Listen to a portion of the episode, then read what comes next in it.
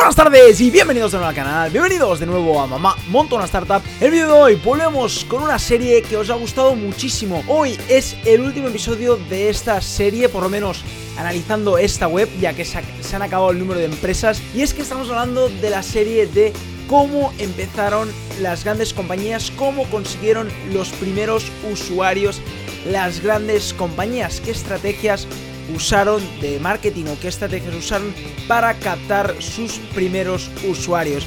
En la web había un total de empresas y ya se han acabado, pero tranquilos, voy a seguir buscando webs donde nos expliquen más empresas cómo captaron esos primeros usuarios. Así que ya para analizar las últimas 6 compañías de esta web, vamos a ir ya a la pantalla. ¡Let's go! Vale, pues la primera compañía es WhatsApp. Ya os digo que hoy las compañías, las 6, son tochos, son grandes compañías y es flipante cómo empezaron, porque a día de hoy las vemos como aplicaciones del día a día, pero obviamente empezaron con un usuario, empezaron con pocos usuarios y empezando poco a poco. La primera es WhatsApp, seguramente todos la conocéis, todos la usáis.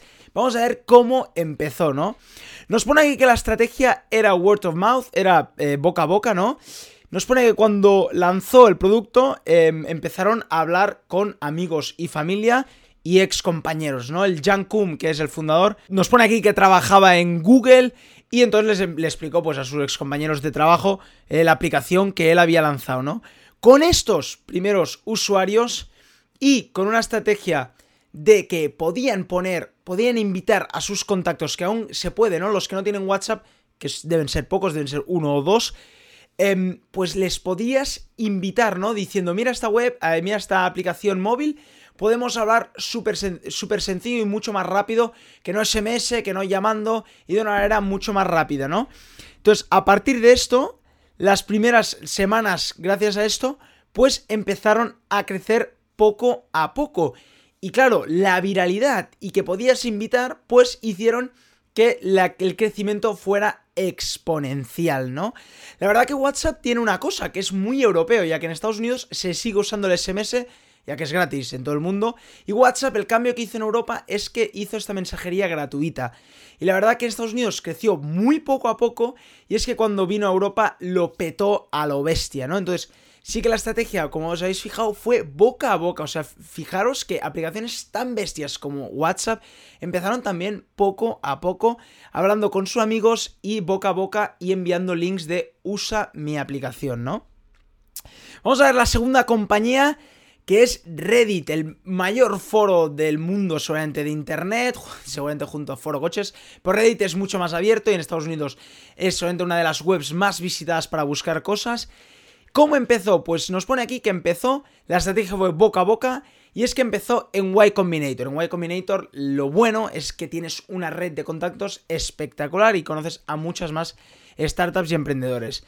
Y empezaron a hablar con estos con esta gente, ¿no? Ya había, nos pone aquí que habían webs mucho más grandes, ya de foros mucho más grandes, pero Reddit estudió los problemas que tenían estas plataformas. Y lo que hizo es hablar eh, con los de Y Combinator, que era gente techie que entendía estas mejoras de las plataformas, y estos empezaron a hablar con sus amigos y a enseñarles la plataforma, enseñarles este nuevo foro, ¿no? Otra cosa buena que hicieron es decirle a Paul Graham, ¿no? que era obviamente el CEO de Y Combinator, uno de los fundadores y, y, una eminencia de la tecnología, como estamos viendo en la serie de cómo montar una startup, ¿no? Pues le dijeron si podía publicarlo con todo su network, esta nueva plataforma, esta nueva web de, de foro, ¿no? Y les dijo que sí, la publicó y claro, muchísima gente empezó a usarla por ello. Pero por esto aún siguen teniendo pocos usuarios, por lo que es un foro. Un foro necesita millones de usuarios para ser activo, ¿no? Como Foro Coches que tiene muchísima actividad y Reddit a día de hoy, ¿no? Pero claro, las páginas principales, si no hay buena interacción, pues están bastante vacías. ¿Qué hicieron? ¿Qué truco hicieron aparte del boca a boca? Hicieron un truco que es básicamente crear cuentas falsas. Básicamente se creaban el fake it till you make it, ¿no? Reddit lo que hacía era crear cuentas con nombres eh, de otras personas, comentaban, ponían links, hacían, participaban como si fueran otras personas. Y a base de participar y hacer ver, ¿no? De que esta plataforma sí que había mucha participación y que mucha gente hablaba, pues la gente por el boca a boca empezó a participar más y más y más hasta el punto que dejaron de crear y ya automáticamente la plataforma por la viralidad creció al día de hoy, que es uno de los mayores foros de internet, ¿no? Pero os fijáis qué estrategias tan de guerrilla, ¿no? Pero es normal, o sea, empresas tan grandes también empezaron poco a poco, ¿no? La tercera empresa es Amazon. Ya os he dicho que hoy venían tochos de empresas. Amazon, ¿cómo empezó? Amazon es la empresa, una de las empresas más grandes, el CEO es el hombre más rico del mundo, pero también empezaron con una venta, empezaron con un usuario, empezaron con una plataforma sin usuarios, ¿no? ¿Cómo lo hicieron? Empezaron básicamente desarrollando la plataforma y nos pone aquí que en el inventario tenían más de un millón de libros. Básicamente podías comprar hasta un millón de libros, diferentes libros, ¿no? Dice que toda la gente que empezó a hacer esta plataforma, que eran más de uno, no era solo Jeff Bezos en su casa, sino que era más gente, le empezó a hablar con familias y amigos y sobre todo a, decirles, podéis comprar libros por internet, ¿no? ¿Qué hizo la gente? Pues empezar a hablar. Se ve que marcaron la primera compra que fue el 3 de abril del 95, como nos pone aquí, por un tal John Wainwright, y que le honran, ¿no? Y era un libro de ciencias, y le honran, incluso le hacen, tiene un campus a su nombre, ¿no? Tienen un campus en Seattle que se llama John, por John Wainwright, ¿no? Que es el primero que hizo la compra en Amazon, que era un amigo suyo. Pero si os fijáis, boca a boca empezaron a hablar, empezaron a explicar qué era esta plataforma, que se compraban libros online, ¿no? En esa época solo eran libros, era como una biblioteca, una librería, ¿no? Eh, online. Y era boca a boca. La empresa, una de las empresas más grandes del mundo, el hombre más rico del mundo, empezó también con el boca a boca. Para que veáis que todas empezaron desde, no escalando poco a poco, intentando ver que la gente si lo entendía, que la gente si comprara, ¿no? Que sus amigos compraran, que lo probaran, ¿no? Que, que, les dieran mucho feedback y ver cómo funcionaba la plataforma. O sea, que no Amazon empezó ya con 100 millones de ventas, sino que fijaros, empezaron con una también, ¿no? La cuarta empresa es PayPal, en este caso PayPal, como ya sabéis, fue una fusión, si no lo sabéis, era una fusión entre Confinity, que es la aplicación o el software de Peter Thiel y Max Levkin, y Luke Nosek, ¿no? que son eminencias en el mundo de la tecnología, y la fusión con X.com de Elon Musk, del gran Elon Musk, se fusionaron, hicieron PayPal. Pero antes estaban separadas, y PayPal fue, la, la principal era Confinity, que era la de Peter Thiel. ¿Cómo lanzaron? Ellos ya eran bastante conocidos, bueno, un poco conocidos en este mundillo, y se pudieron permitir o pudieron llegar a un acuerdo con Nokia Ventures para hacer un pedazo de lanzamiento grande, ¿no? Grande. lo que era Confinity era un pago a través de Palm, o sea, básicamente a través de casi PDAs, ¿no? O sea, que eran pagos muy antiguos, o sea, no era ni lo que es a día de hoy, ¿no? Entonces, lo que hicieron era gastarse bastantes millones para un piloto, aquí pone bastantes millones de dólares para un piloto eh, de esta eh, plataforma, de esta pago a través de PDAs de Nokia, lo hizo porque quería este sistema, ¿no? Y lo que hicieron fue un acto muy grande con teles, con periodistas y un gran lanzamiento. Nueve meses después nos pone aquí que fue la fusión para crear PayPal. En este caso, PayPal o Confinity sí que usaron la estrategia del gran lanzamiento. Tuvieron que convencer a Nokia y aquí hicieron un producto bastante, literalmente, directo para Nokia, ¿no? O sea, directamente era para Nokia, para las PDAs, el pago entre PDAs, ¿no? Y entonces Nokia le permitió hacer este gran evento de PR, ¿no? Como hemos visto, las otras eran bastante boca a boca. Esta es la primera que vemos que sí que hay un gran lanzamiento. Aunque como veis, se tuvo que fusionar con otra. O sea que el gran lanzamiento tampoco debería ser tan, tan y tan exitoso porque al final se tuvo que juntar con la de Elon Musk. Pero bueno, como veis, empiezan a pequeño, pequeño paso y siguen escalando poco a poco, ¿no? Vamos a ver la quinta, que es Salesforce. Salesforce, si no lo sabéis, es uno de los CRMs más grandes de la historia y fue el primer CRM online. ¿Cómo empezó Salesforce? Básicamente lo que hacía era invitar usuarios a su plataforma.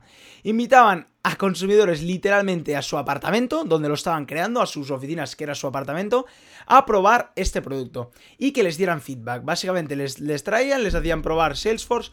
¿Qué os parece? ¿Os parece bien? Preguntas, respuestas y básicamente iban corrigiendo y adaptándose al feedback de estos usuarios. Entendían cada vez más qué quería el usuario de Salesforce, veían, iban haciendo un test, incluso contrataron a una compañía de usabilidad para ver cómo se usaban la plataforma y mejorar a partir de aquí. ¿Qué tuvo bueno Salesforce? Aparte de hacer estos testeos, este testeo de usabilidad, que fueron súper buenos, que era el primer CRM online que les permitió que a, través de estos test y a, además de hablar con tantísima gente, lo que les permitió es que mucha gente se enterase, incluso los periodistas. Y era el primer CRM online, lo que causó un gran revuelo a nivel de prensa. La prensa se empezó a interesar, empezó a preguntarles, empezó a, preocuparse por esta historia y a, y a hacer reportajes, ¿no? Eso les permitió crecer, ¿no? Los primeros usuarios de Salesforce nos pone aquí que eran gratuitos, daban este producto, este software gratis.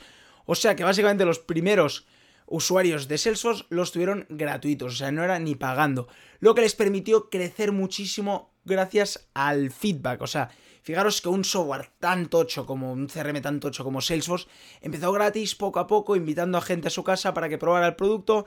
O sea, no fue algo grandioso en muchos usuarios como es a día de hoy, sino que empezaron gratis invitando a gente al apartamento, que la prensa se enteró porque era algo radical, pero era un cambio radical, pero empezaron poco a poco, ¿no? Y bueno, si os fijáis, me está encantando esta serie porque estamos dando cuenta que estas estrategias de growth hacking, de cómo crecer, ¿no?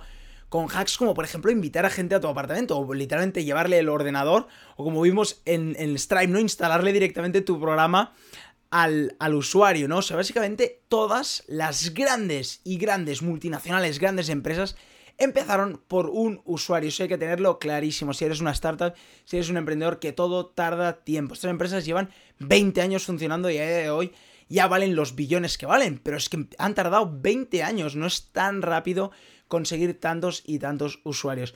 Bueno, pues para acabar la serie, la última empresa es Zapier. Zapier es una empresa que lo que te permite es conectar a través de APIs bastantes aplicaciones, bastantes softwares que usas. Salesforce si se conecta con bastantes aplicaciones, con WordPress, con bastantes más em, aplicaciones, con APIs. Lo que te permite Zapier es conectar muchísimos más y muchísimo más fácil. ¿Qué hizo Zapier para empezar? Es bastante increíble lo que hizo Zapier. Zapier lo que hacía básicamente era hacerlo directamente manual, o sea, ahora hoy en día ya es todo automático, ya te, conecta a bastantes aplicaciones súper automático, ya te permite que se, se automaticen todas las, todas las funciones, todas las calls, ¿no? Que sean súper automáticas. En ese momento el CEO, Wade Foster, para nada, era todo manual, lo hacía él. ¿Y cómo consiguió esos primeros usuarios? La estrategia fue mirar a usuarios en los foros de los diferentes productos que él quería conectar. ¿Por qué? Porque iba a los foros y veía que bastante gente pedía estas integraciones. Porque claro, estas integraciones tardan tiempo, es decir, tienes las empresas de los diferentes productos tienen que hablar entre ellos y aquí nos pone que más o menos tardan en el roadmap unos 6 meses. ¿Qué hizo Wade? Se anticipó, vio que se tardaba bastante, que tenían que hablar bastante y decidió que con él no se anticiparían, sino que básicamente lo que harían era que él lo haría de una manera manual como si ya fuera automático. Lo que creo era una landing page con un link súper sencillo, era una landing page, nos pone aquí, bastante sencilla, que no tenía ni casi visitas, pero básicamente las visitas que tenía, casi todas, el 50% se suscribía. ¿Por qué? Porque le enviaba al tío que pedía esa integración, ¿no? Imaginaos ir al, foro de Salesforce y mirar, eh, ¿por qué no tenéis una integración con WordPress, por ejemplo, ¿no? Entonces el de Zapier rápidamente creaba una landing page diciendo que tenía un, un, como un software también que conectaba Salesforce con WordPress, le ponía el link en ese foro y básicamente lo que hacía era literalmente manual crear la, el link y hacer ver que era automático, ¿no? Y así era como las, como las primeras compañías empezaron a inscribirse en Zapier y a usar esta automatizador de APIs y de herramientas, ¿no? Buscándolo en foros, buscando clientes literalmente en foros que pedían a gritos estas integraciones, ¿no? Bueno, pues hasta aquí el vídeo de hoy, espero que os haya gustado, espero que os haya encantado esta serie Si encontráis algún link de cómo empezaron otras empresas, cómo consiguieron esos primeros usuarios Por favor, dejadlo en comentarios, yo voy a buscar al máximo y voy a intentar encontrar más empresas y más webs Espero que os haya encantado esta serie, si así darle un buen like y acordaros de suscribiros a mi canal para más contenido y más series y como cada día, nos vemos mañana con otro vídeo. ¡Chao!